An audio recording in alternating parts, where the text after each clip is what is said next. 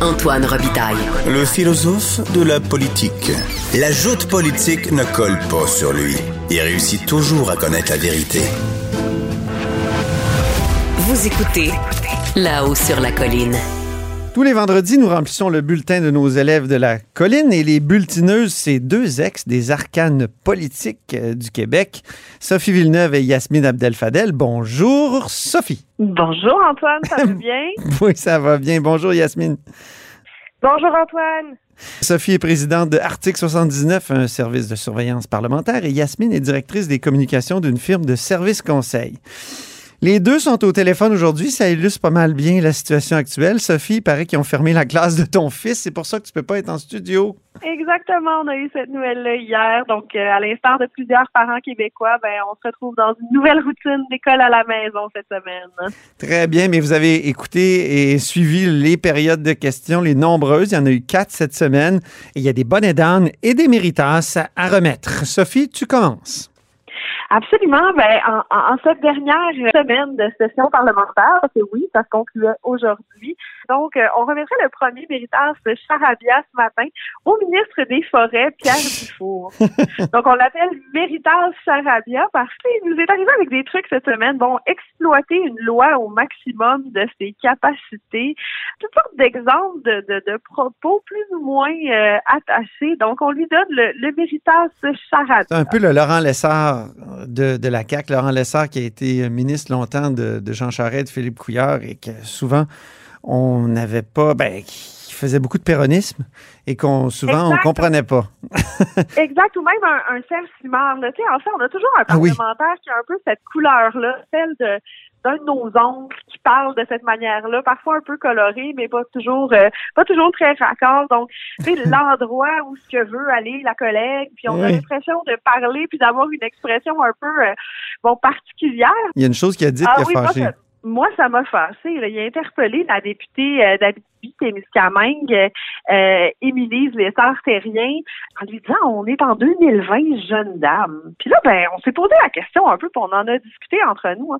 Moi, euh, cette façon-là d'interpeller une parlementaire parce qu'elle est jeune et parce que c'est une femme, ça me dérange. Ça a été vu comme condescendant et peut-être un peu sexiste. Ben, sexiste, condescendant, puis pas tellement 2020, en fait.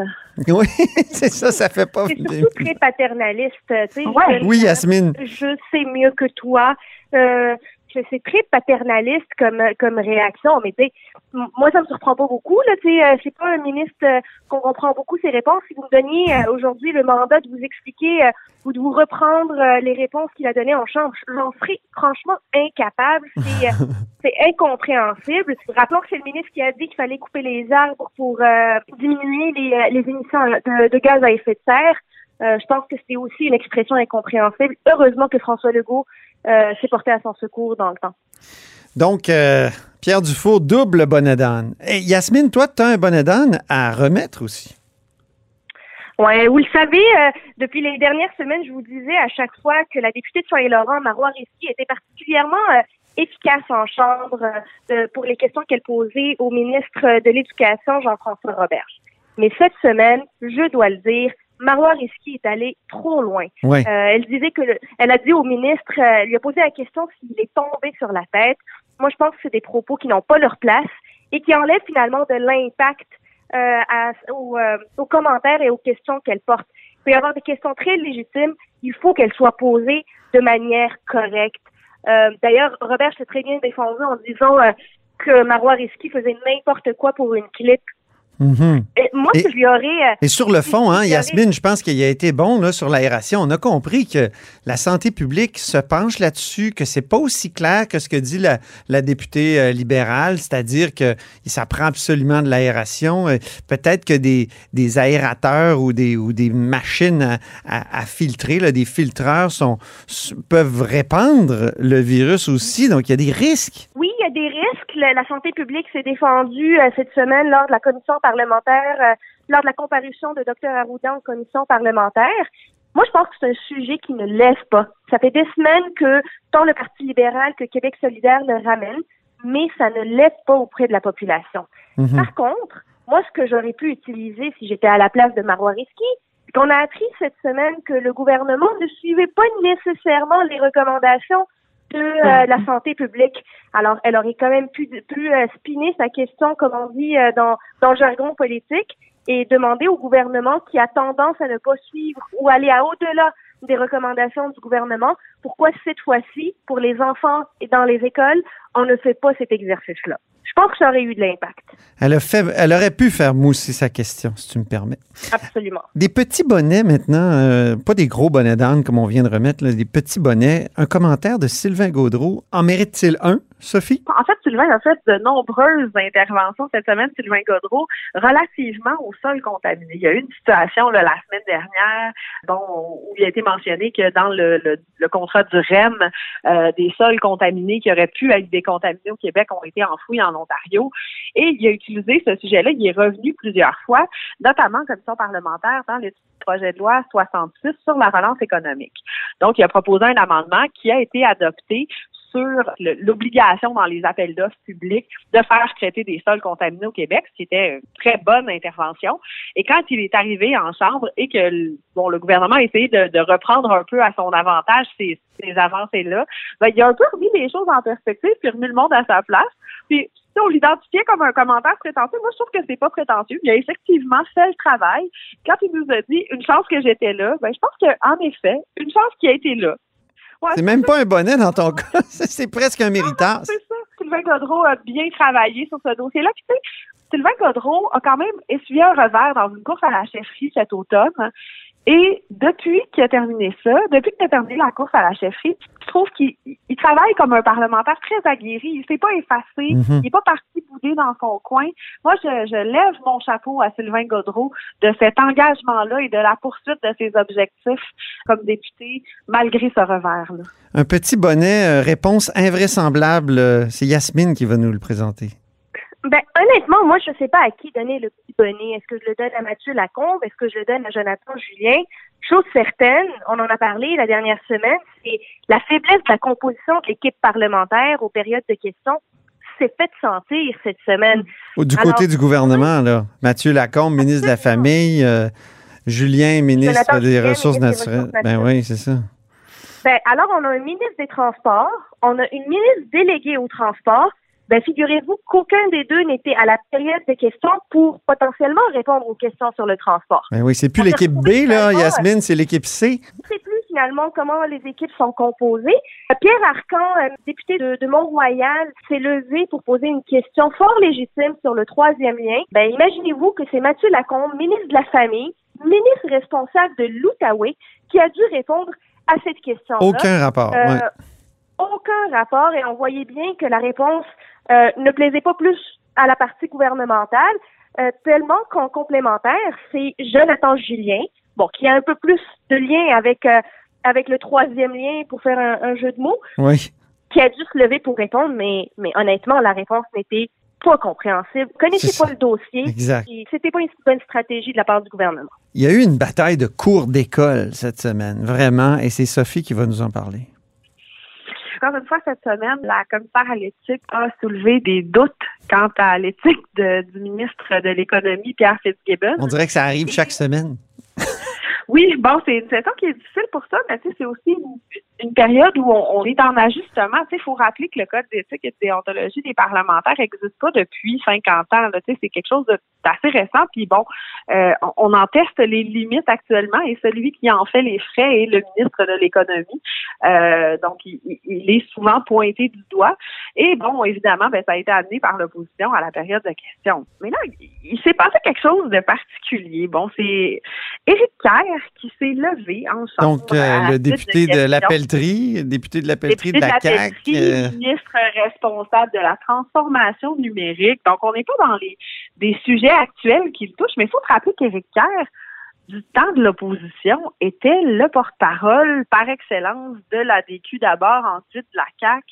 Tant- Quand, quand- en ce qui a trait à toutes les questions qui touchaient la corruption, qui touchaient l'éthique, et on, on a décidé de le faire lever pour défendre son collègue. oui, parce qu'il est leader adjoint aussi. tu sais. Oui, il connaît bien ça, le Parlement, lui. Mais, mon Dieu. Oui, oui. Mais ça sonnait.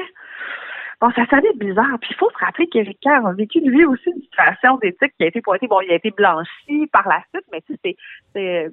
Il y avait eu des prêts d'un maire important de Québec, hein, de l'ancienne Lorette le maire, le défunt maire de l'ancienne Lorette qui lui avait fait un prêt personnel à une période de sa vie. Donc, c'était un peu euh, surréaliste comme situation là, que qu'Éric Kerr se lève en chambre pour défendre son collègue euh, Fitzgibbon. C'est ça. Puis encore ce matin, il y a eu une réponse du ministre Boulet de la CAQ.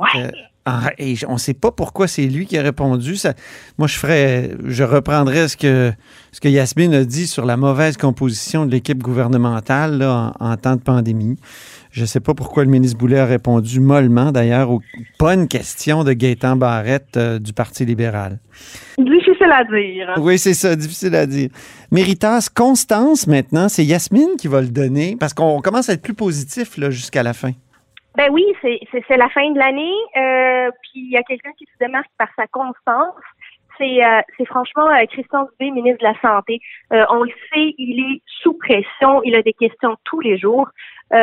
Et d'ailleurs, cette semaine, il a fait face à un barrage de questions sur le rapport de la protectrice du citoyen, un rapport qui rapportait euh, euh les problématiques de la première vague, le manque d'équipement, la désorganisation finalement dans les CHSLD, oui. euh, les, les, milieux de soins qui sont à bout de souffle. En plus, c'est un rapport préliminaire, tu sais. Tu te dis, qu'est-ce que ça va être cet automne? Oh, mon Dieu.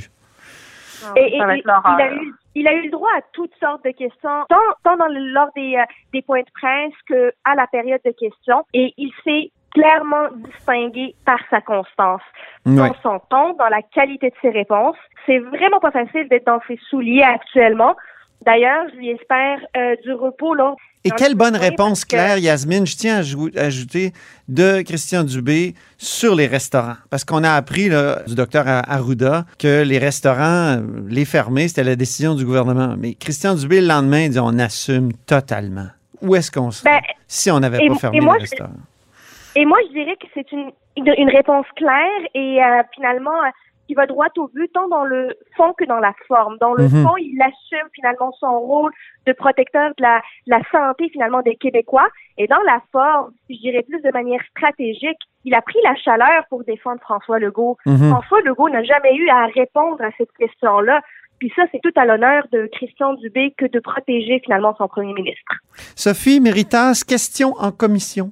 Oui, en commission parlementaire, ben, il y en avait une très attendue cette semaine, hein, le, le, directeur national de la santé publique, voilà. qui était entendu euh, par les parlementaires, c'était demandé depuis longtemps. Puis bon, Pascal Bérubé, qui est chef parlementaire euh, du troisième groupe d'opposition, a été spécialement efficace. Bon, il y a beaucoup de, de visibilité, davantage que son, son chef élu qui n'est pas euh, représenté à l'Assemblée nationale actuellement. Euh, mais Pascal Bérubé a été d'une grande, grande efficacité. Puis ça nous a rappelé un peu des souvenir de, de, Philippe Couillard quand il était chef du Parti libéral, mais qu'il était non élu à l'Assemblée. Ah oui, il se faisait appeler le fantôme du Parlement. Ben, ça va devenir important que, que Paul Saint-Pierre Plamondon se fasse élire s'il veut euh, pouvoir euh, obtenir la visibilité nécessaire pour euh, redonner des et je dirais même, Et je dirais même la, légitimité, Sophie. Il y a une sorte de ah légitimité qui vient avec ça. Il nous reste 30 secondes, les mériteurs de Noël. Sophie, encore? Ah. Ah ben l'esprit de Noël s'est installé au Salon Bleu. C'était agréable d'écouter les chefs des différents partis s'adresser des vœux, même le président de l'Assemblée nationale qui a été d'une note euh, euh, touchante et sensible en nous parlant de la fragilité des autres euh, aujourd'hui. Donc mm. ça permet de partir le cœur plus léger pour ces vacances des fêtes bien méritées pour les parlementaires. merci Yasmine. François Legault aujourd'hui s'est transformé en Père Noël. Il a distribué les cadeaux auprès des chefs des partis d'opposition. Il a accepté pour l'arrêt des fêtes de tenir des réunions hebdomadaires avec les différents chefs pour pouvoir les tenir au courant des mesures et des décisions gouvernementales en matière de COVID-19. Euh, c'est très bien joué de la part euh, du gouvernement et c'était une question et une demande euh, formulée de manière très éloquente par Dominique Anglade qui bénéficié tous les autres partis. Bien, sur ce bel esprit des fêtes, on se laisse, chère bulletineuse du vendredi. Merci beaucoup. Hey, joyeuse fête à vous deux. Ben oui, joyeuse, fête. Je, vous embrasse euh, virtuellement. ben, on fait de même. Salut. Le segment des bulletineuses du vendredi reviendra à la fin janvier, juste avant la reprise des travaux parlementaires. Et c'est tout pour nous pour cette semaine à la haut sur la colline. Merci d'avoir été des nôtres et n'hésitez surtout pas à diffuser vos segments préférés sur vos réseaux. Et on vous dit à la semaine prochaine. Ce segment politique vous est offert par Article 79 Surveillance parlementaire. Pour être les premiers informés de ce qui se passe sur la colline, faites confiance à Article 79. Résumé des périodes de questions, suivi des projets de loi, décrets, nominations et tous les travaux parlementaires. Voyez les forfaits et abonnez-vous sur article79.com.